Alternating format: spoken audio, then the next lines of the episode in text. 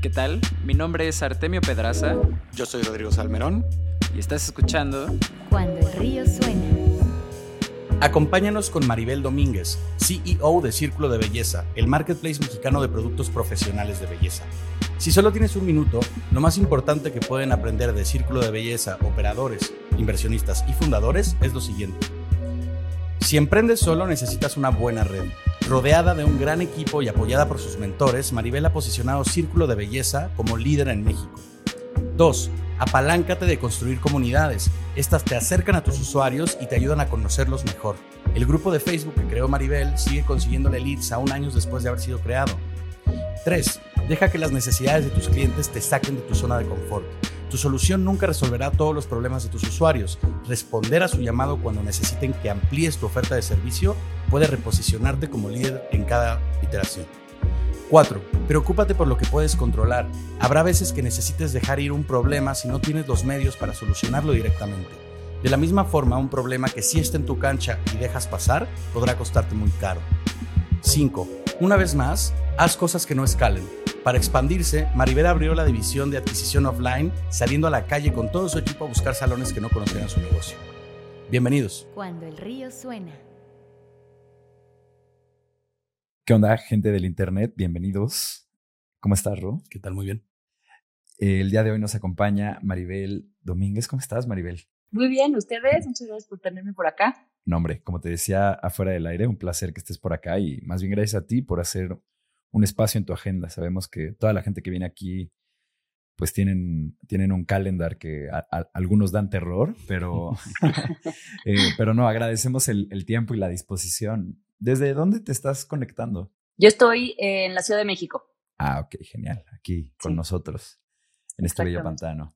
Eh, bueno, pues eh, mira, lo que te trae a, aquí el día de hoy es tu posición como fundadora y CEO de Círculo de Belleza. ¿Por qué no para poner a todo el mundo en la misma página nos cuentas cuál es el pitch de elevador de esta startup? Claro, eh, pues mira, so, Círculo de Belleza es un one-stop shop que busca atender a todos los salones de belleza y profes profesionales de belleza en Latinoamérica. Ok, one, eh, ¿cómo, ¿cómo le llamaste? One, one Stop Shop. One Stop Shop. One Stop Shop, ok. Ahí one llegas Stop Shop es... y encuentras todo, todo lo necesario. Exactamente, empezamos eh, pues realmente acá con el pain point más fuerte que son para los salones de belleza, que es conseguir productos de muchas marcas, todos los, los insumos que necesitan. Mm. Y, y, de ahí, pues toda la, la, visión es crear un vertical marketplace completo para que realmente sea todo lo que necesitan, ¿no? Entonces, lo que ellos a fuerzas necesitan para llevar a cabo sus servicios, generar sus ingresos, son los productos que utilizan eh, en su día a día. De ahí tenemos la vertical de educación, que es siempre todas las marcas, las nuevas tendencias, las nuevas técnicas, entonces, ¿qué hay detrás de cada uno de estos productos? Eh, ¿Por qué un shampoo cuesta 10 veces más del sector de belleza profesional que el, el súper? Y pues no es un overpriced shampoo, es realmente hay mucha, mucho, mucha educación detrás para poder eh, eh, vender esos productos y, y, cómo usarlos. Y pues los otros demás verticales eh, terminan siendo en herramientas digitales para que estos microempresarios y estas microempresas puedan llevar a cabo la administración, su día a día mucho mejor y finalmente eh, terminar con, con crédito, ¿no? Que es cómo les podemos ayudar a crecer estos negocios. Si tú les preguntas directamente a un salón de belleza, lo primero que te van a decir que necesitan es crédito, eh, pero realmente lo que necesitan es producto, educación y eventualmente cuando tienen eso ya muy bien formado, les puedes ayudar a seguir creciendo con crédito para que pues, vayan poco a poco invirtiendo, ¿no? Pero, pero realmente estamos muy enfocados en, en cómo ayudar a este, a este sector con, con diferentes productos y servicios que ellos necesitan. Fantástico. Justo cuando le estaba echando un ojo a su sitio web y cuando estábamos haciendo la tarea para este podcast, eh, se me hizo un proyecto muy similar a esta empresa Agrofy. No sé si la conoces. Eh, no, la verdad no. Justo ellos son un marketplace que ya lleva un rato en el, en el, en el mercado. ¿no? Sí, son argentinos. Y ellos tienen de todo para todo eh, de agroindustria. Justo pues, ahí te venden okay. de, de tractores, pero hasta tienen un chorro de cosas, eh, pero esta parte como vertical de la industria que mencionaste, creo que ellos lo están aplicando como en esa otra industria, eh, que también le urgía un, un, acelerón ahí a su digitalización. Y también eh, juegan con este componente de crédito que, también se vuelve muy importante en, esta industria, así como en la tuya, como nos estás, como nos estás contando. Y, y Maribel, pues ya al respecto de tu papel más particular eh, dentro del círculo de belleza como CEO? ¿Qué, ¿Qué haces todos los días? Sabemos que el papel del CEO pues, va cambiando conforme va creciendo la empresa, ¿no? Pero ¿cómo se ve, eh, cómo se ve hoy, hoy, día uno de tus, de tus días normales? Pues mira, yo lo, lo veo en dos partes. Eh, para mí es bien importante que yo siempre esté liderando la, la visión y el rumbo estratégico de la empresa.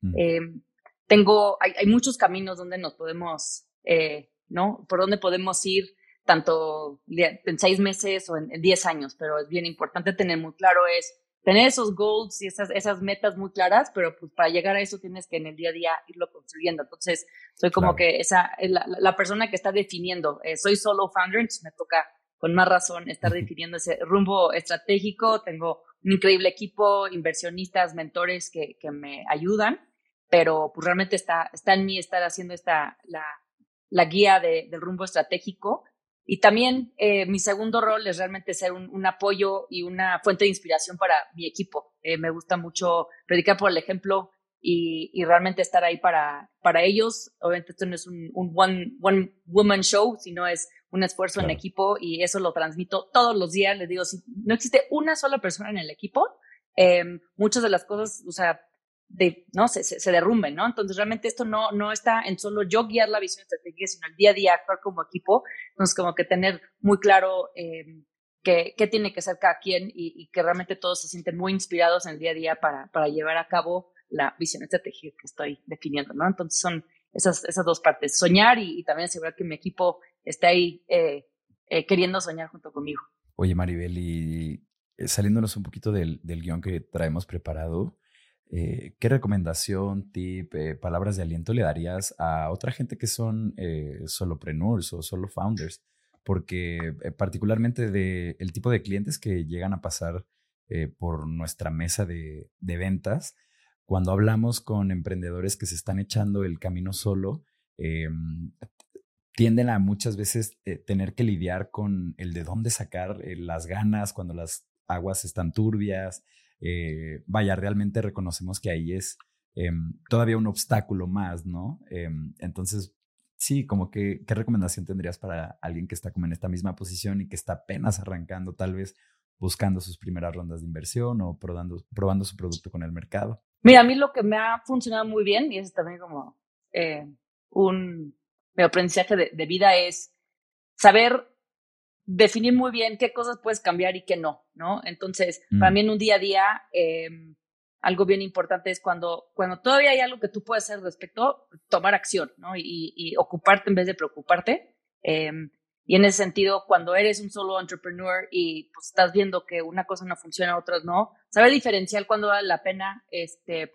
eh, también nada más resignarte en, en, el buen sentido, ¿no? Decir, esto no puedo claro. dejar que me, me, me, me me quita el sueño porque no puedo, está fuera de mi, de mi control, ¿no? Está fuera de mis manos. Cuando hay algo que sí dices, oye, eh, hay un, un error, una negligencia, aquí puedes mejorar, entonces obviamente ahí todo, ¿no? Este, todas las eh, ganas y, y pues eh, remangarte las, las mangas y hacer, tomar acción.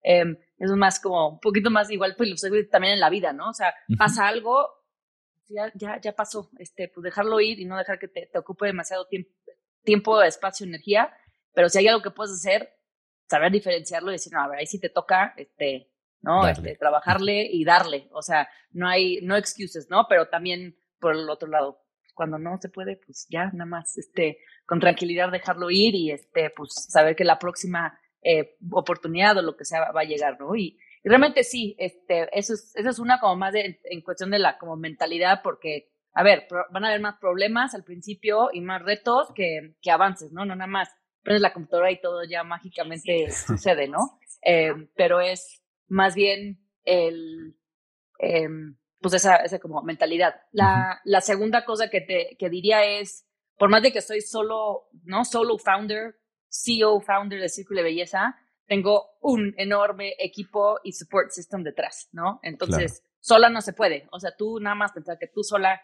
este, con, nada más contratando a gente al principio, por o sea, hoy tengo a, a, mi equipo que la mayoría ha estado conmigo desde el arranque, entonces está muy padre porque pues ya como más una, una unidad familiar, este, pero al, pues el primer mes, pues al final, pues estás conociendo y estás, ¿no? Entonces, realmente aquí es como mucho apoyo, eh, para mí fue súper importante también tener a mi alrededor a puras personas que, que creían en mí, en que sabían que, no, o sea, en sus mentes eran, la, la va a romper, si lo va a lograr. Entonces también es como pura energía positiva a todo mi alrededor. Entonces, si necesitaba ayuda con algo, este, si con mis hijos o en la vida personal, lo que sea, como que también saber que todos a mi alrededor estaban muy, así como atrás de mí, tenía un support system, ¿no? Entonces, eso también en cuestión de advisors y, y, mentores, para mí, pues se me quitó la pena eh, muy al principio de decir, oye, cuando la gente decía como, oye, no, pero pues te puedo presentar a esta persona que es un fregón en esto, pues era, no, no, pásame su número y sí le voy a buscar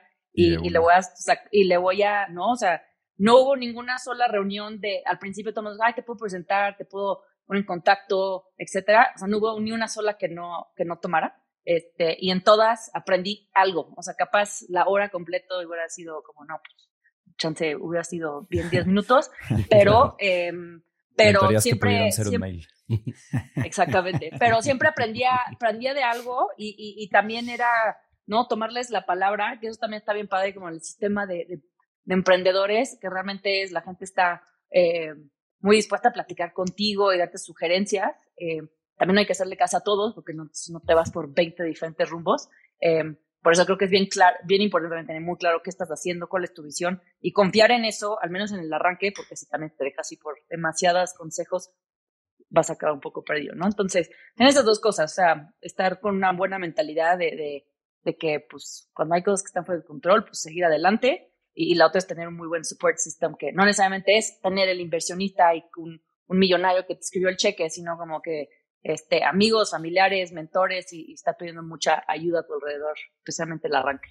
Uf, creo que dices dos cosas, eh, o sea, como ambos puntos son como bien, bien importantes. uno es, creo que es sabiduría como milenaria, o sea, va muy relacionado como con la filosofía estoica y como preocúpate por lo que puedes controlar, por lo que no puedes controlar, déjalo ir. Em, y lo otro, eh, también me siento muy identificado porque, digo, nosotros ambos somos cofundadores, justo eh, es todo un privilegio el que cuando tú estás abajo, como que el otro te jala, el otro siempre te empuja a ser mejor, no hay como una mutua admiración muy cañona.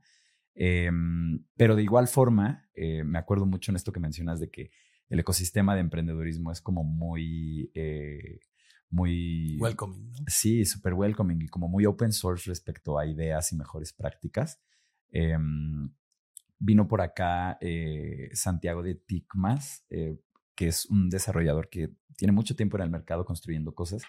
Y él justo antes de trabajar para Ticmas, que es también una empresa de tecnología, él tuvo una agencia de producto muy similar a la nuestra, que se llama Wolox. Em, y ellos trabajaron como con el mismo perfil de clientes que nosotros buscamos, eh, incluso tuvieron como un exit eventualmente eh, con Accenture. Y cuando lo tuvimos en el programa, ya terminando, a mí em, me fue imposible el, el, no decirle como, hermano, eh, tengo todas estas preguntas respecto a cómo correr nuestro negocio, cómo llegar a los clientes que tú ya llegaste, cómo entrar a Estados Unidos, no, mil cosas. Lo bombardeé con preguntas. Y la verdad es que en ese momento nos dio feedback. Después, eh, pues decidimos actuar respecto como a los consejos que nos dio y le mandamos un update como de, bueno, ahora estamos en esta posición. Eh, y todavía nos mandó eh, como siguientes pasos que acotamos, ¿no? Y yo creo que perder esa pena o como el preguntar así y el que todavía si alguien de un perfil que tú admiras te da consejos y tú sí actúas respecto como a lo que te están diciendo, eh, eso solo da cancha para que te sigan dando mentoría o como para que vean que eres un perfil que pues realmente sí, eh, sí hace las cosas que dice que va a, hacer, ¿no? Y te puede ahorrar muchísimos pasos este tipo de relaciones.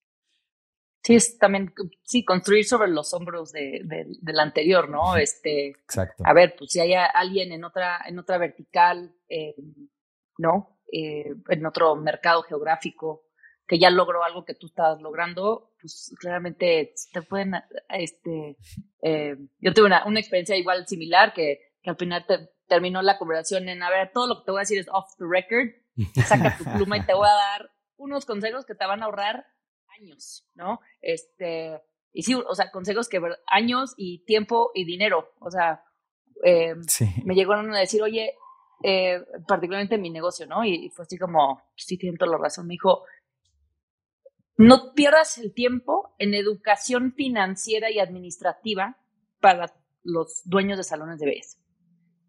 Si ya no aprendieron ahorita a hacer contabilidad básica o cómo costear sus productos, no, no, tú no les vas a poder enseñar. Lo que necesitan es una herramienta que les ayude a, con unos clics, ya, ya que se lo, lo calculen. tuvimos muchos años tratando de meterles como Accounting 101, Basic Business Principles 101, How to Keep Your Clients Loyal 101. Era como, no, ayúdales a hacer eso. Lo que a ellos les encanta hacer es su obra de arte, hacer sus servicios, atender a sus clientes. Querer enseñarles, porque era parte, ¿no? De la educación era como, no, pues ahí le metes educación financiera, small business, y como, te lo voy a ahorrar. No les vas a enseñar, no les interesa. Lo que sí es, mete el esfuerzo a crear las herramientas para ayudarles a mejorar sus negocios. Que solito les diga, oye, te hace falta, la próxima semana te vas a quedar sin este producto. Oye, a este cliente hace mucho no le hablas. Quieres que en automático este, lo estemos buscando, pero no, ¿por qué deberías de, tener un CRM y por qué es importante claro. tener enganchado?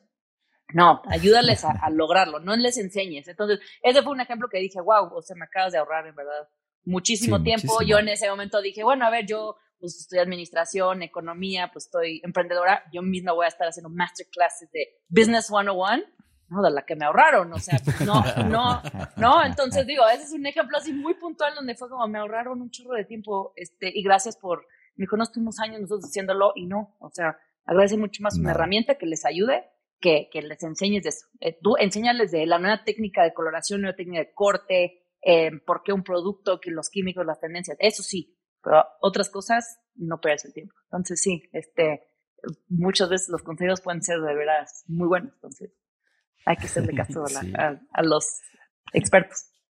Sí, 100%. no, perdón, perdón. ¿No? Sí, no, y, además, eh, sobre todo cuando son este tipo de consejos que te hacen pivotear un poco, ¿no? Que, que, mm, que consiguen, pues sí, moverte lo suficiente como para pues cambiar el ritmo, el ritmo de lo que estabas pensando hacer, ¿no? Si estás dejando de producir unos contenidos o dejando de ocupar pues cierto tiempo en hacer masterclasses, esas son varias horas de la semana que se van en una inversión, vamos, es un, es un considerable, sin duda. Eh, Maribel, también queríamos preguntarte, eh, ¿qué features crees tú que constituyen el MVP de un marketplace? Eh, mira, pues yo, yo estudié mucho el, el, tema de los marketplaces y esto es hablando de un término muy, muy genérico, ¿no? Eh, típicamente eh, hay un muy buen libro que se llama The Cold Start Problem, que habla oh, mucho de, de, Andrew Shen, ¿no? exactamente. Y, y lo, explica muy bien de cómo puedes tener, no, muchas métricas y lo que es el marketplace. Y el Cold Start Problem realmente empieza por eh, el concepto de, si estamos hablando de un two-sided marketplace, ¿no? Donde hay, de un lado hay personas que quieren comprar un producto, un servicio, del otro lado está personas que dan ese, que venden ese producto o el proveedor de ese producto o el proveedor del servicio, ¿no? Hablando como en términos genéricos. La mayoría de las veces no empiezas y tienes muchísimos clientes y un waitlist de 100 mil clientes y además todos los productos ahí listos para venderlos, ¿no? Típicamente hay veces que tienes una muy buena idea donde sería buenísimo una, o sea, juntar estos dos y entonces, pero tienes que empezar con los dos desde cero. Eh, la mayoría de las veces tienes un lado muy bien amarrado y el otro pues lo vas construyendo. Entonces, para mí siempre, y, esto es algo que, que siempre festejamos, que es como el primer caso de éxito. O sea, para mí no es, oye, ya cuando tienes a 100 personas que lo han hecho, ya es un caso de éxito. O sea, para nosotros es el un, un caso, ¿no? Este, entonces, festejamos el primer día que hubo un cliente que compró en simplidesa.com, así de en la fiesta del año. Fue como, no, ya, ya le hicimos. O sea, ya comprobamos que esto funciona. Y fue un cliente, ¿no? Este, Me acuerdo que yo personalmente fui y entregué, todavía guardé el billete eh, con el que me, me, dieron para pagar ese pedido. Dije, no, a ver, que esto sea, sirva de mi, ¿no? Use case number one. Y con uno ya lo tienes, ¿no? Entonces, para mí el MVP es... Eh, que, haya un, un, solo caso de éxito y de ahí ya puedes como empezar a jalar el hilo, ¿no? Cuando, cuando estás hablando de que un lado es más difícil de, de arrancar que el otro, que es justo el, el coaster problem, ¿no? O sea, puedes tener, nosotros de hecho tuvimos un coaster problem eh, donde teníamos muchas marcas listas para subirse a circuloyesa.com, pero no teníamos la, la, la, base de clientes lista también mm. para empezar a comprar. hubo momentos donde decía, no hay empresa que tenga mayor oferta, y los precios y el servicio que manejamos nosotros en todo México. Pero ¿cómo llegamos a, darle, o sea, a darnos a conocer? O sea, en verdad no hay ningún lugar que tenga mejores todo lo que teníamos. Entonces era como ese, el, el two-side marketplace, pues teníamos todo el supply side y el demand side, pues todavía ahí fue, fue mucho más el, reto de ese, de ese lado, ¿no? Entonces, también ahí el, pues, el, el, consejo o, para pues, lograr ese MVP es fake it till you make it. O sea, hay veces que hay que empujar y te va a costar más trabajo, hacer cosas que no escalan, eh, estar haciendo mil trial and error, algunas cosas funcionan, algunas cosas funcionan y luego dejan de funcionar. Entonces, eh, pues todo eso, pero para mí siempre es como el, el, el primer use case y de ahí a empezar a, a, jalar el hilo, ¿no? Entonces, para que sea un MVP, eh, para mí nada más es con uno. Y eso lo, con, con diferentes adecuaciones, cada nueva marca que subimos, o sea, oye, ¿funciona o no? El primer pedido que entre, que incluye esa marca, ya está, ¿no? Este, un nuevo feature que tenemos, la, la, primera vez que se agendó una cita con nuestro educador, un one-on-one Zoom con nuestro educador y un cliente, con una vez dije, ya, ya está. Es viable este, esta, este nuevo feature que estamos metiendo, ¿no? Entonces, para mí nada más es bien importante como ese first use case, este, para, pues, comprobarlo y de ahí, pues, empezar a, a construir sobre eso. Claro, venga. Entonces, es, tú tienes esta lógica de, por ejemplo, un marketplace, ¿no? Que siempre necesita eh, de estos dos lados de la red que mencionas, ¿no? Generalmente son proveedores y consumidores, pero, pues bueno, me imagino que ahí variará también la cosa. Em, y en lo que te tienes que concentrar, más allá que si de decir, em, ah, que se divida el pago entre eh, tu comisión y demás, es sencillamente encontrar ese proveedor que va a proveer, encontrar al cliente que va a comprar y hacer que suceda eso y ya el resto ves que mejoras, ves tú que implementas, ves dónde está el pareto de la cosa en cuestión. Me gusta mucho esa, esa, mentalidad. ¿Quieres hacer la Sí, sí, sí. No, y de hecho esto está ligado con, con lo que estabas diciendo, ¿no? Que les costó este, más trabajo eh, la parte soft de la, de la ecuación, ¿no? O sea, los, los compradores. Em, ¿Cómo encontraron a sus primeros 100 usuarios? ¿Cómo fue, digo, del, lado de los compradores, ¿no? Porque justo nos, nos cuentas que fue más sencillo del, del lado eh, proveedor.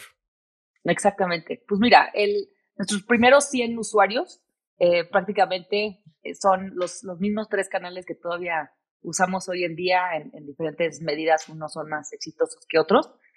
Nosotros, eh, por principio, empezamos con salones y estilistas de nuestros conocidos y familiares, ¿no? Era donde yo acudía, ese estilista me recomendó a, su hermano, que también tenía su salón de belleza, a donde iba mi tía, a donde iba una amiga, mi prima, etcétera. Entonces ahí fue como que poco a poco como obtuvimos esos como muy primeros usuarios.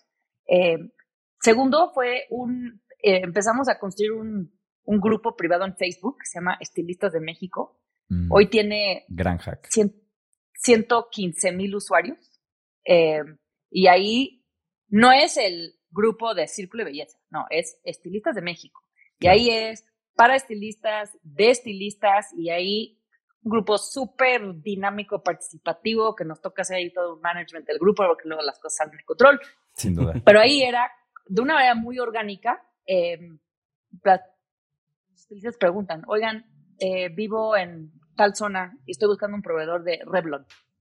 Entonces, nosotros como miembros del grupo, no como Círculo de Belleza, miembros del grupo, ah, te recomiendo Círculo de Belleza, es la página. Y, y pues como era una recomendación de un estilista, ¿no? Dentro de este grupo privado, cerrado, pues ahí obtuvimos muchísimos clientes, entonces fue como ese community building que fuimos construyendo durante mucho tiempo y luego pues ahí es donde le hemos sacado el jugo, pero más que tratar de meter promociones, así era como muy orgánico el tema, eh, que ese grupo sigue siendo, luego los algoritmos de Facebook son divinos, porque para mí yo me meto y hay 300 publicaciones diarias, entonces a mí me aparecen las que normalmente donde yo, Maribel, eh, comento, ¿no? Ahora ya todo mi equipo tiene esa, esa tarea diaria de de todos modos, estás a meter redes sociales, métanse un ratito al grupo y seguramente va a haber o sea, ¿no? Algo de preguntando, oye, un, mue un proveedor de un mueble, ¿qué tal sale este producto, esta tendencia, etcétera? Y pues comenten ahí Círculo de Belleza y todos lo, lo hacemos, entonces todos los días ahí estamos sacando eh, clientes. Y, y luego el, el, último es en, en expos. Eh, hay, hay muchos eventos alrededor del, del tema de, de, estilismo y de belleza. obviamente durante pandemia eh, pararon mucho, eh, pero pues también ahí es en persona. Nosotros que somos una empresa 100% digital, em, pues les gusta a las personas como que luego conocer y ver en la vida mm, real quién es Círculo de Belleza. Te diría que quién está detrás, pero no les importa tanto eso como la confianza de decir, ah, ok, este es un proveedor. Al final nosotros somos un B2B, ¿no? Le estamos proveyendo a otros negocios sus productos. Entonces, no son compras de impulso, tienen que asegurar que si a ti te están pidiendo es porque pues, te pidieron el 9.21 de Alpha Par, ¿no? Ese tinte, porque viene la señora Lupita hoy en la tarde y si no le llega, queda esta persona mal de por vida con su clienta que venía para su servicio. Entonces, realmente como que toman muy en serio que, con qué, proveedores eh, eh, trabajan. Eh, entonces, pues esa parte de, darles esa confianza de que sí existimos, ¿no? La seriedad con la que nos, nos comportamos, podernos conocer, eso ha sido también súper, súper bueno. Clientes ahí mismos siempre hemos llevado producto para venta, entonces vendemos en, en, en las expos, pero recabamos esa base de datos y después de eso, pues nos seguimos con, con nuestros flujos de CRM a través de WhatsApp y estar muy en contacto con ellos. Entonces, pues las expos siguen siendo como un, un super canal para, para adquirir clientes. Entonces, así fue como los primeros 100 fue eh, pues, salones de conocidos de nuestro grupo de Facebook y, las expos. Así Me encanta el, el, hack que representa este grupo de Facebook, em, porque este tipo de dinámicas eh, muchas veces no, no es el lugar obvio hacia el que voltean eh, los emprendedores, ¿no? Casi siempre em, pues parten incluso de publicidad pagada o como cosas eh, que pudieran parecer más inmediatas, pero realmente cuando tú construyes como esta foundation de comunidad o tal vez como de una audiencia creando contenido, en el largo plazo es de las cosas que, em, además, poniendo particularmente como este ejemplo del grupo, eh, de entrada ustedes tienen ahí 300 posts al día de sus usuarios, ¿no? Y eso se está realmente ahí pegado con ellos. Algo que, por ejemplo, hacemos nosotros mucho para ver qué está en cabeza de los emprendedores ahorita es, eh, pues, ver los retos que enfrentan y de las cosas que piden feedback en subreddits de emprendimiento, este, o que sí en Hacker News, o como cuáles son como las cosas que, donde están teniendo problemas y respecto a qué están pidiendo asesoría. Em, y precisamente justo un grupo así me imagino que es una fotografía muy, muy clara de esto.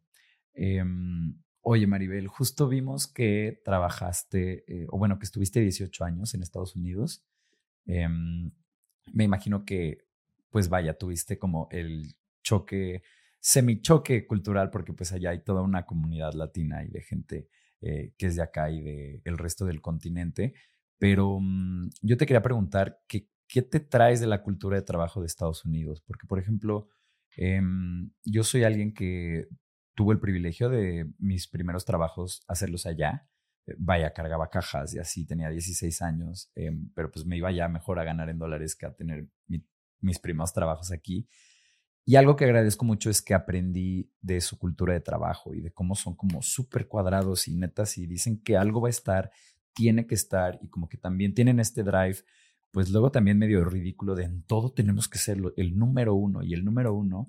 Y bueno, al final del día sigo como, eso hizo mi ética de trabajo muy distinta a tal vez alguien que aprende como aquí en el país. Pero bueno, sí, como un poco por ahí eh, de la cultura de allá, ¿qué te traes? ¿Qué te late? ¿Qué nos puedes contar de esa experiencia? Pues sí, mira, soy eh, de mis 35 años que tengo, 19 he vivido en Estados Unidos. Diferentes etapas, diferentes áreas, porque también Estados Unidos es muy diferente un eh, Oklahoma que un Nueva York, claramente. 100%. Eh, sí.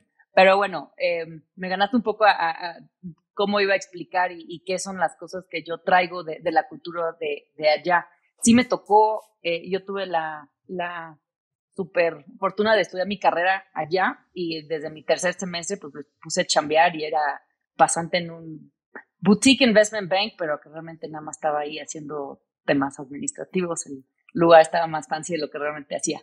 Pero entonces fue como mi primera, mi primera experiencia de como ver la cultura em, y, y, en general la cultura tanto de trabajo y de cómo son los, los americanos.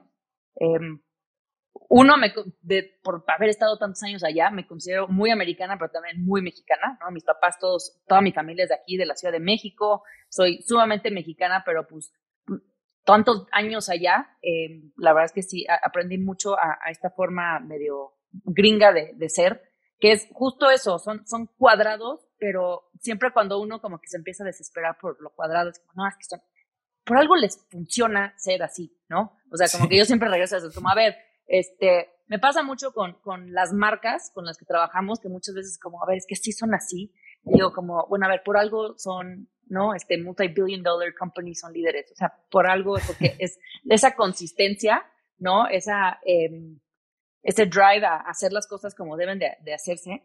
Y, y ese, ese, sí es mi lado un poco más exigente que yo sí traigo a la, a la cultura de, de Círculo de Belleza, ¿no? Soy eh, bastante exigente de, de, de, particularmente en las ganas que le echas a las cosas. No, nunca va a ser como, oye, no lograste esto. el objetivo era 10 y llegaste a 8 y, y, y chapas. No fue, hiciste todo lo que pudiste, le echaste todas las ganas del mundo, estuviste pensando outside the box, pero para lograrlo. Y ese como drive y ese, este, para mí es como muy, muy importante. El, también es un poco el, el no bullshit, o sea, para mí que a veces hasta eh, a mi propio equipo, a veces con, con marcas me pasa, eh, que veo mucho esa parte de las marcas, ¿no? Estuve 10 años trabajando con, con las marcas en mi negocio anterior, entonces tengo muy buena relación con, con ellos y, y muchas veces hasta me dicen, oye, Mario, creo que te, te la volaste con lo que acabo de decir. Le dije, le dije la verdad.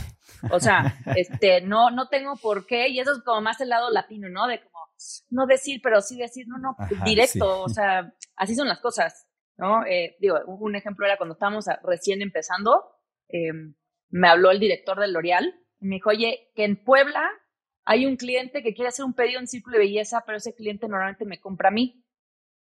Entonces, pues no le puedes vender. Le dije, mira, uno, ese cliente llegó a mí solito, yo no fui y lo busqué adrede. Y dos, lamento decirte que si ese cliente prefiere comprarme a mí, suena más a problema tuyo de que algo está viendo que yo sí lo ofrezco que tú no. Es el mismo producto. No se lo voy a vender más barato. Tú le puedes ofrecer muchas otras cosas, pero, o sea, mejor piensa tú, porque ese cliente está buscando otro proveedor que tú directamente.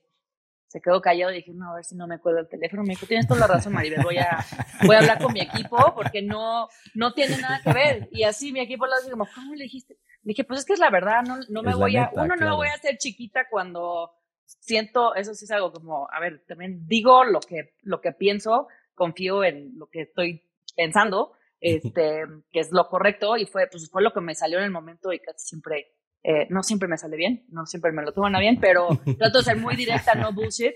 Y también así soy con, con mi equipo, ¿no? Es, a ver, no lo tomen personal. Tampoco me lo llevo a, ¿cómo es este libro de, de Candid Candor o así de ah, Radical Candor, sí. Radical Candor, este, ni lo he leído porque luego sí soy medio, me, me creo un ratito las cosas, mejor no, pero, pero, pero no, en el, tema de, de, feedback creo que sí es bien importante a veces nada así como, oye, eso, pues eso no, o sea, creo que pudiste haber hecho esas cosas, oye, quiero entender, ¿no? Cómo llegaste a eso, no, no por decir, oye, nada más lo hiciste mal y ya, eh, pero en ese sentido sí soy como bastante, como fría, directa, pero pues exigente, pero en mi defensa lo, lo, complemento mucho con la calidez latina. Entonces, mi equipo sabe que soy muy exigente, pero a la vez eh, me bulean todo el tiempo, este, ¿no? O sea, como que somos amigos, o sea, también hay como mucha, mucha confianza en la, en la convivencia, pero cuando saben que, híjole, hay que, ¿no? Este, trabajarle y darle y meterle todas las ganas del mundo porque saben que sí, mi, mi nivel de exigencia es, es, alto, ¿no? Entonces, entonces la parte, la,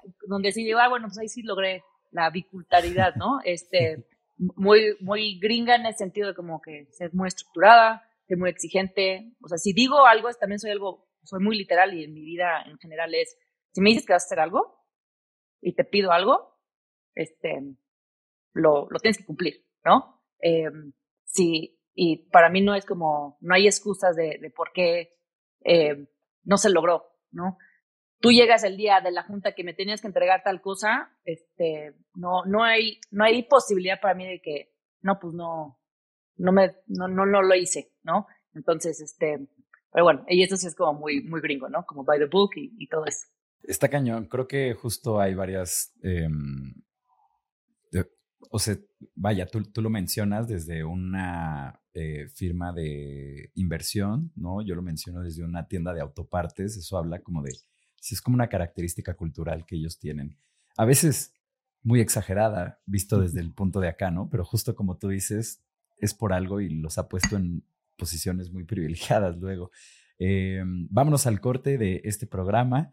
Le recuerdo a toda la gente que nos esté escuchando que si pueden compartir este podcast, este capítulo, esta plataforma en general con algún fundador de una startup o algún líder de producto, de tecnología o de diseño, eh, nos ayudarían muchísimo porque los estamos buscando y acá hay muchísimos recursos para ellos, todos sin ningún tipo de costo. Y pues nada, les agradeceríamos mucho ese share. Regresamos.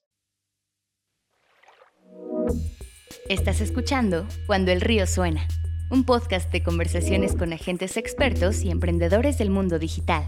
Tus anfitriones son Rodrigo Salmerón y Artemio Pedraza, fundadores del estudio de estrategias e interfaces digitales Acueducto. Para más información, visita cuandoelriosuena.com. Si encuentras valioso este podcast, por favor ayúdanos a compartirlo con un amigo o síguenos en Spotify o iTunes. Muchas gracias. Regresamos con Rodrigo y Artemio.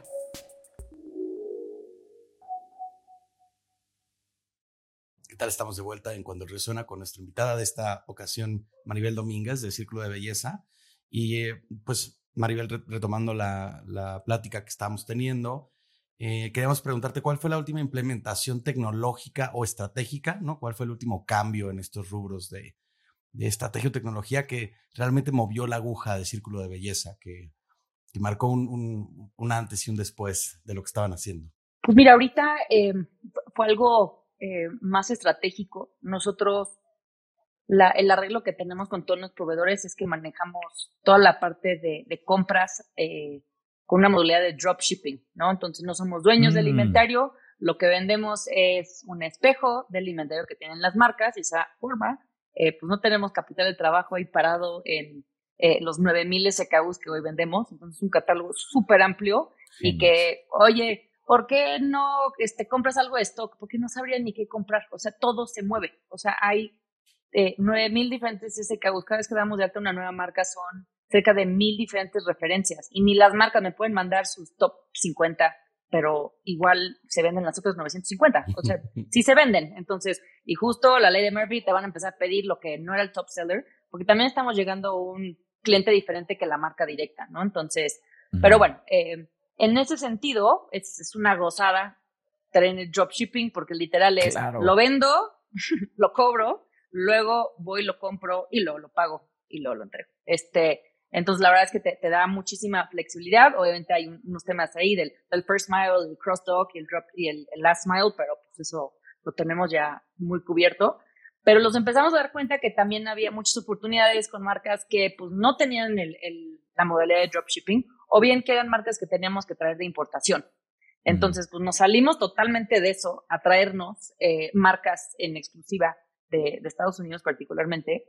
Y, y, por más de que eso sí como que cambia, ¿no? Este, pues ahora hay, hay uso de capital de trabajo en comprar inventario, en, en traerlo, la importación. Eh, pero eso también nos, nos da un, una ventaja competitiva con otros jugadores en el sector de que pues ahora traemos, porque van a comprar en ciclo de belleza, porque tenemos estas marcas que pues ellos no van a tener, ¿no? Eh, eso hizo que, que, nos, el modelo operativo cambia, donde ahora tenemos que encontrar una, un espacio eh, más grande de bodega para almacenar estos productos, eh, todo lo que es el lío de, de, importación, que pues ni modo, consigues un buen agente aduanal y encuentras los transportes y listo, o sea, hay mucha importación, no es el primero que vas a importar, ¿no? Entonces, pero sí fue como algo muy nuevo, pero ese cambio también estratégico de ahora decir, ahora tenemos inventario eh, en stock fue algo que pues, nos, nos eh, costó un poco de trabajo, pero implicó muchos cambios, pero pues sí nos, nos, nos puso en otro, otro nivel. Incluso estuvimos, estuvimos haciendo preventas. Entonces era, ya tenemos esta marca. No sé, van a tardar unos cuantos días en llegar o semanas en llegar a México, pero hagamos una preventa. O sea, es, hoy cuando llega, pues el primero de octubre, velo pidiendo. Y fue de hecho la marca que récord, desde que subió a la plataforma, en 60 minutos ya había un pedido. Eh, que eso fue como récord, o sea, creo que ni siquiera habíamos mandado, o capaz si habíamos mandado un correo, eh, pero no habíamos hecho así como mucho, va a ser el hard launch ya más, o sea, todo el ruido y todo, cuando ya tenga el producto y que sea en mismo día entrega, porque eso es parte de, de lo que ofrece el ciclo de belleza. Pues como, bueno, vamos a hacer una preventa a ver, para ir midiendo, ¿no? O sea, ya viene el producto en camino, eh, vamos a ver, y sí, exitazo. Entonces fue como, ok, sí vale la pena, ¿no? Este, comprar algo de producto, siempre y cuando haya una razón de ser y no sea eh, te da una, esa ventaja. Entonces, eso fue algo eh, recién que, que capaz eh, vayamos a empezar a replicar, porque pues al momento que sí tengas esas marcas más en exclusiva, pues sí hace que pues clientes digan, no, prefiero ya de una vez comprar todos porque además tienen esta marca, los de Círculo de Belleza. Claro, y les ha de haber costado trabajo hacer ese cambio, ¿no? Porque, o sea, como trabajo más, más que operativo, eh, ideológico, ¿no? Porque pues teniendo una ventaja tan grande como esta del dropshipping, eh, pues moverse a un esquema un poco más tradicional, pues ha de ser algo difícil de convencerse de que, de que hay que hacerlo, ¿no? A pesar de que las preventas es un modelo como que se parece un poco más al, al dropshipping porque pues ya tienes la, la demanda antes de, de ir a, a, a, comprar. De todas formas, me imagino que ha haber sido un reto complejo, ¿no? De convencerse. Un reto complejo, pero también la otra, el otro lado que también fue como la ventaja era, solamente que estás ya comprando en firme y tú trayéndote, trayéndote la, la, la distribución y esa exclusividad y demás, pues también pues el margen es mucho más grande que solo hacer dropshipping. Claro. Entonces era como, bueno, risk reward, ¿no? O sea, va a haber, este, el riesgo es que pues ya lo compraste y ya no hay nada que hacerle, pero el reward es mejores márgenes, esa ventaja competitiva, eh, el risk también, como el costo era, pues ahora que vamos a inventariando producto, pero pues todo, todo está saliendo, pero sí es este, interesante, fue un primer, un primer ejemplo y, también fue una marca súper relevante que, que también nos abre la puerta a otras marcas que ya nos empezaron a buscar, como, ah, pues oye, si la distribución de esta marca, eh, que, que, por cierto, nos tardamos un año en due diligence de que aseguraran wow. que sí, que éramos el partner correcto, que solo íbamos a vender a profesionales, que realmente íbamos a, a, a darles a ellos esa exclusividad en, esa, en ese nicho de producto. Este, eh, por fin lo logramos. Entonces, la verdad es que también nos está abriendo las puertas a otras marcas. Entonces, creo que, creo que nos, nos salió bien la, la jugada. Fue una buena apuesta. Sí, venga, sí. de eso se trata siempre. Eh, Oye, y justo tal vez esto se liga un poquito a la siguiente pregunta que te queremos eh, hacer. Eh, nos encantaría que nos compartieras alguna experiencia en la que en Círculo de Belleza tuvieron que hacer lo que eh, muy famosamente dicen en este ecosistema y en Y Combinator, que es eh, como esto de do things that don't scale. Em, ¿Cuál les tocó que pues tuvieron que hacer cosas que no escalaban justo? Tal vez trabajo manual que ahora sea una máquina o lo que sea. Pues mira, hay un, hay un caso muy específico que nosotros hicimos, después de estar dos años operando con puros canales de adquisición online, digitales, ¿no? donde era tus pues, pautas y te llegaban los clientes, mm. eh, en el grupo de Facebook y demás, empezam, empezó a abrir el mundo y dijimos, empezamos a recibir muchos comentarios de, oye, fui a mi salón de belleza y les pregunté que si conocen a Círculo de Belleza y, y no, no, que no los conocen. Y dije, pues sí, es que hay, son 180 mil salones. O sea, ¿cómo le das para visitar a todos? ¿No? O claro. sea, real. Pero, pero como que fue una, un periodo como que me lo dijeron muy constante y dije, no, a ver, tengo que salir a hacer una prueba yo misma y, y ver, pues, si sí realmente nos conocen, eh, qué piensan de nosotros o, o, o cómo está la, la, cosa.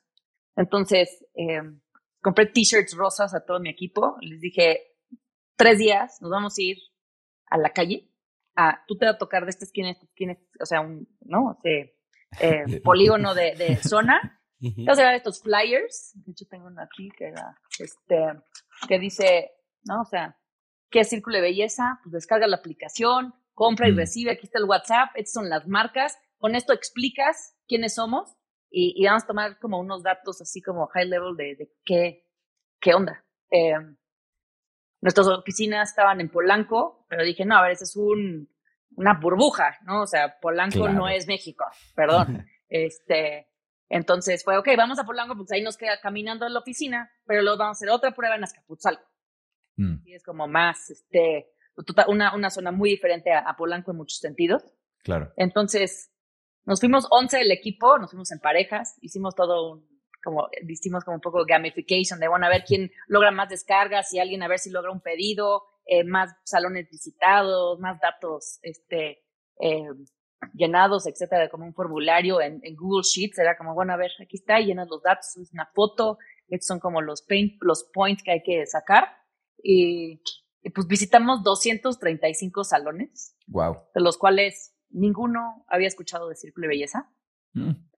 Eh, entonces yo no sabía si llorar o, o, festejar, porque era, no puedo ser que llevamos dos años y que aquí, o sea, caminando a 150 metros de la oficina hay un salón que nunca he escuchado de nosotros, ¿cómo es claro. posible? Pero les dije, pero ya encontré cómo, o sea, tienes que ir a visitarlos y les cuentas, claro. dices, esto es Círculo de Belleza. ¿Sabías que en Círculo de Belleza puedes comprar todas estas marcas Oye, pero no a qué precios, ¿no? Al, precio como si estuvieras comprando directamente en la marca. Es el precio de lista de salón. Oye, pero ¿cuánto es el mínimo? No hay mínimo, que es comprar un tubo de tinta en 100 pesos, lo mando. Oye, pero pues no tengo tarjeta de crédito. No, pues puedes pagar en efectivo con tu entrega. Oye, ¿cuánto tiempo te tardan? Si lo haces antes de las 12 del día, te llega al día siguiente. Y todos eran como, todos, wow. ¿dónde han estado? o sea, esto está increíble. y entonces era como, bueno, entonces eso claramente lo hicimos muy bien nosotros porque pues respiramos, somos círculo de belleza. Eh, pues, no podíamos estar las, eh, en ese momento, me llevé a 11 del equipo, pero estamos hablando del que el community manager, el diseñador, el que actualizaba los inventarios, cambiaba los, o sea, todo pero pues, obviamente eso no podíamos estar. Dije, bueno, perfecto, pues, ya todos los días en campo. Y era como, no, realmente no. Pero era ok.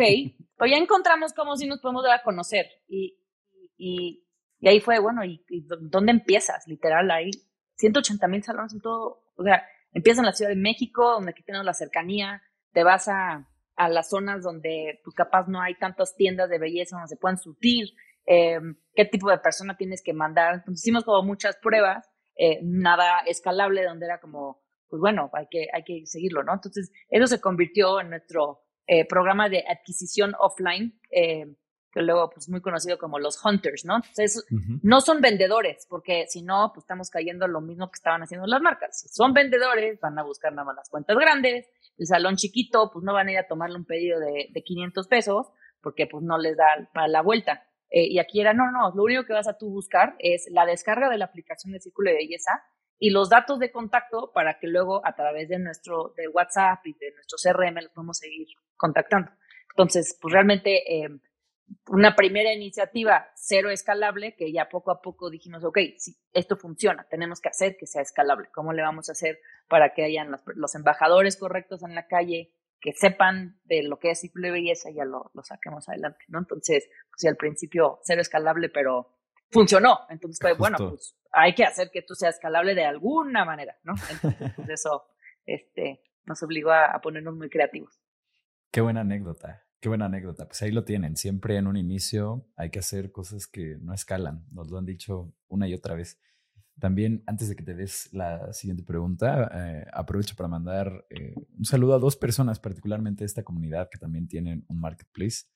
Eh, uno es a Bárbara Chaparro con Más Vida y el otro es a Rodrigo Pérez Arzate. Rodrigo Pérez Arzate. Arzate. Arzate, ajá, de Be Quick. Ambos parte de esta comunidad están construyendo algo donde antes no había nada. Un saludo y un abrazote donde sea que estén. Date, amigo. Em, te, queríamos te queríamos preguntar eh, también, Maribel, ¿por qué es divertido para ti construir Círculo de Belleza? O sea, ¿qué de, de cuando arrancaste con la emoción de, de pues, empezar un, un, una startup y un negocio nuevo, eh, te sigue motivando todos los días? O sea, ¿qué, qué, no ha cambiado de la experiencia a través de, de los años? Pues mira, em, es una industria sumamente dinámica eh, siempre está, está, cambiando tanto del lado de, los, de las marcas, los proveedores, las tendencias, eh, de, de qué está eh, de moda. Y entonces eso como que todos los días hay, hay, hay nuevos retos de, de, qué hay que hacer.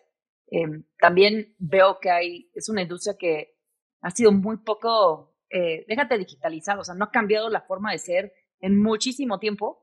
Entonces, también me, me, me, divierte mucho seguir pensando en, en qué otras cosas sí eh, pueden necesitar eh, este sector de, de, los dueños de salones, qué más puede existir. Entonces, ¿no? Eh, siempre está pensando en el siguiente, la siguiente derivada de, de, productos o servicios que podemos ofrecer, porque hay demasiadas cosas, ¿no? Este, un abanico de, de opciones, entonces es muy, muy divertido. Y también, pues la verdad es que todos los días estamos trabajando con personas que le estamos haciendo una diferencia en, en su vida, ¿no? Estas son personas que antes tenían que desplazarse, subirse un, tomarse todo un día completo de no estar generando ingresos, ir al centro de la ciudad a, a ver si encontraban el producto y a ver si no estaba agotado, eh, con, o, o, con marcas que los veían como un número, ¿no? Honestamente era como muy transaccional la relación. Y nosotros nos puede estar haciendo un pedido de 30 mil pesos o de 1.500 y te el mismo nivel de servicio. Eh, platicamos mucho por, por medio de WhatsApp con todos nuestros clientes y, y, no hay día que no me manda mi equipo un pantallazo de las conversaciones de los clientes diciendo como, gracias por existir casi, ¿no? Y eso también es padrísimo y es, este, ¿no? Hoy, hoy fue, eran lo que estaba buscando, ¿no? O sea, qué bueno que ya hay alguien que, que volteó a ver a, los pequeños salones y estilitas para que también somos, ¿no? Relevantes y que también no tenemos nuestro super salón, pero pues igual compramos de los productos. Entonces, realmente eso está, es, esa parte es súper divertida, ¿no? Lo, lo, lo, el, lo, dinámico de la, de la industria y, y, ver que todos los días realmente cada cliente que, que nos compra, este, eh, pues sí, lo estamos ayudando a, a, Está feliz y, les, les ahorramos un chorro de tiempo, de dinero. Eh, y que ven en nosotros como un, socio comercial más allá de, pues nada más un proveedor, ¿no? Que siempre lo que también buscamos eh, es el reto, ¿no? ¿Qué, más vamos a hacer para ellos? No, no, no solo venderles producto. Eh, no, siempre digo, yo no construí ciclo de belleza para hacer una, un e-commerce que vende shampoo, este, mucho más allá de eso, ¿no? Este, porque pues podrían decir, oye, pues tú nada más tomaste, este, estás vendiendo online lo que pues alguien más está vendiendo en una tienda, ¿no? Este, que, que, que qué innovación está ahí, eh, pero pues es, es la visión estratégica que manejamos y, esa apertura que tenemos a, ir más allá. Estamos empezando con productos, sí, pero ya todo lo demás que, requiere esta industria. Entonces también es súper divertido el reto de saber que no estamos ni cerca a, cumplir con todas las cosas que queremos construir en, eh, para nuestros clientes. Qué fregón, qué bonita historia. Y justo ahorita que mencionas esto como de los comentarios que tienen eh, de satisfacción de clientes y así, Em, me viene mucho a la mente como esta lógica de, ah, tú no, o, sea, no hay una forma concreta de decir como, ok, ya mi empresa tiene product market fit, pero hay muchas cosas que le indican, ¿no? Y una de ellas es em, como el hacerle la pregunta a ciertos usuarios de, si bueno, este servicio desapareciera el día de mañana, ¿tú sufrirías o como te gustaría esa idea? Em, y yo creo que particularmente eh, Círculo de Belleza es una de esas herramientas que sí mucha gente diría como, no, por, o sea, no me la quites, ¿no? Es como si a nosotros nos quitaran Figma o algo así. Eh, pues te mueres. O sea, bueno, no, no, pero vuelves al, al sistema arcaico, ¿no? eh, sí, digo, hemos buscado, buscando hacer eso como el, el MPS score, ¿no? O sea, ¿qué tan mal te sentirías si mañana desaparece Círculo de Belleza? Em, no lo hemos implementado de una manera tan, tan formal, eh, para poderlo seguir. O sea, calificamos cada conversación que tenemos con nuestros clientes, eh, misma que hay conversaciones después de cada pedido, entonces por ahí tenemos el, la, la cifra, pero pues cuando ves que un cliente lleva 18 meses seguidos, todos los meses comprando, pues naturalmente desapareces y ya no, y es, este, ¿no? O, o, clientes que van en, de repente veo, digo, Denise Mondragón, o sea, me, me sella los nombres de nuestros clientes súper. Veo un pedido y digo, este es de Denise. Y me meto, Denise Mondragón, y cada vez compra de otras marcas. Digo, qué bien, Denise, ya estás comprando esta nueva marca que metimos. Antes estaba solo con esta porque es la que vendíamos. Y ahora ya cada vez en tu carrito agregas de otras marcas. Digo, eso no lo hubiera podido lograr con, este, si no existiera Círculo de Belleza, ¿no? Entonces, este, la verdad, eso está muy padre, ver esas métricas de creo que nuestro cliente que más pedidos ha hecho es como, hoy ya van 63 pedidos. Wow. Y digo, wow, o sea, eso, no, el product market fit luego te lo, te lo describen como que el mercado no te chupa tu solución. Este, pues los que están usando esta solución, sí, de plano ya, este, le han sacado muchísimo, muchísimo jugo y, y, y, también es, bueno, ¿qué más les podemos ofrecer a esos mismos para que sigan estando tan felices, no? Porque no nos, soy, soy muy poco conformista, entonces, este, pero bueno, eso es, este, siempre digo, no, hay algo más que tenemos que, ¿qué más? ¿Qué más les podemos este, ayudar en hacer? Siempre hay algo más. Eh, Maribel, estamos llegando a la última pregunta de esta conversación. Eh, primero que nada, muchas gracias por venir acá y sumar a, esta, a este espacio y a esta comunidad. Y bueno, esta es una pregunta que nos encanta hacer, la hacemos en todos los programas que, que tenemos. Eh, y bueno, es la siguiente. Ante los retos que se enfrenta Círculo de Belleza y tú como su CEO en los próximos años, eh, ¿qué te quita el sueño? ¿Dónde están tus preocupaciones ahorita? Pues mira, eh, un poco en línea con lo que estábamos comentando de lo dinámico que es la industria, lo que puede ser una tendencia, un, en un momento eh, puede cambiar completamente a otro. Y entonces es asegurar que vamos a la misma velocidad del cambio de, de, de esta industria y de las necesidades que, que tienen nuestros clientes, ¿no? Eh, creo que hay, hay muchas eh, ideas que también igual nosotros estamos pensando de, nada, pues en un futuro yo creo que algo así les encantaría, un servicio así, este, un producto, una plataforma que haga esto, una herramienta, eh, este otro apoyo adicional, pero pues también es el, cliente, eh, no somos Apple acá creando el, iPhone, o sea, no es de, ay, tienes que dar al usuario lo que necesitan antes de que ellos no necesitan, no, realmente tenemos que estar muy eh, a la vanguardia de, entender, estar listos a cachar todo lo que la, industria puede necesitar, ¿no? Entonces, mm. este, em, en ese sentido, es, yo creo que es lo que más me preocupa, asegurar que vayamos a estar a ese mismo ritmo de, de, de y, a esa misma, eh, ser igual de, dinámicos que, que, la industria en cuestión de tendencias y lo que vayan a necesitar nuestros, nuestros clientes. Eso sí me, me, me, preocupa un poco, pero pues creo que tenemos como una mentalidad bastante abierta para decir, ok, pues somos flexibles y, y pues hay que empezar a escuchar mucho a los clientes y estar ahí como que listos para pues eh, y dejarnos llevar por la, la corriente donde la, la, corriente nos tenga que llevar porque estamos ya dentro de este, de este nicho, ¿no? Eh, y pues en ese sentido, eso es básicamente. Claro, suena a que de ninguna forma te quieres quedar atrás. vale, pues eh, Muchas gracias nuevamente, como te decía, por venir a este espacio. Sabemos que la agenda de toda la gente que viene es muy apretada. Eh, de igual forma, le recuerdo a todas las personas que están escuchando que en cuandoelriosuena.com ustedes pueden suscribirse a la newsletter de este podcast y nosotros prometemos enviarles un mensaje cada que tengamos un capítulo nuevo. Los publicamos religiosamente semana con semana los días lunes eh, pero de igual forma, ahí en, en, la newsletter que les mandamos, les mandamos insights eh, accionables de qué es lo que pueden ustedes hacer en sus startups eh, extraídos como de estas conversaciones. Así que, pues bueno, suscríbanse, vale la pena. Nos vemos a la próxima.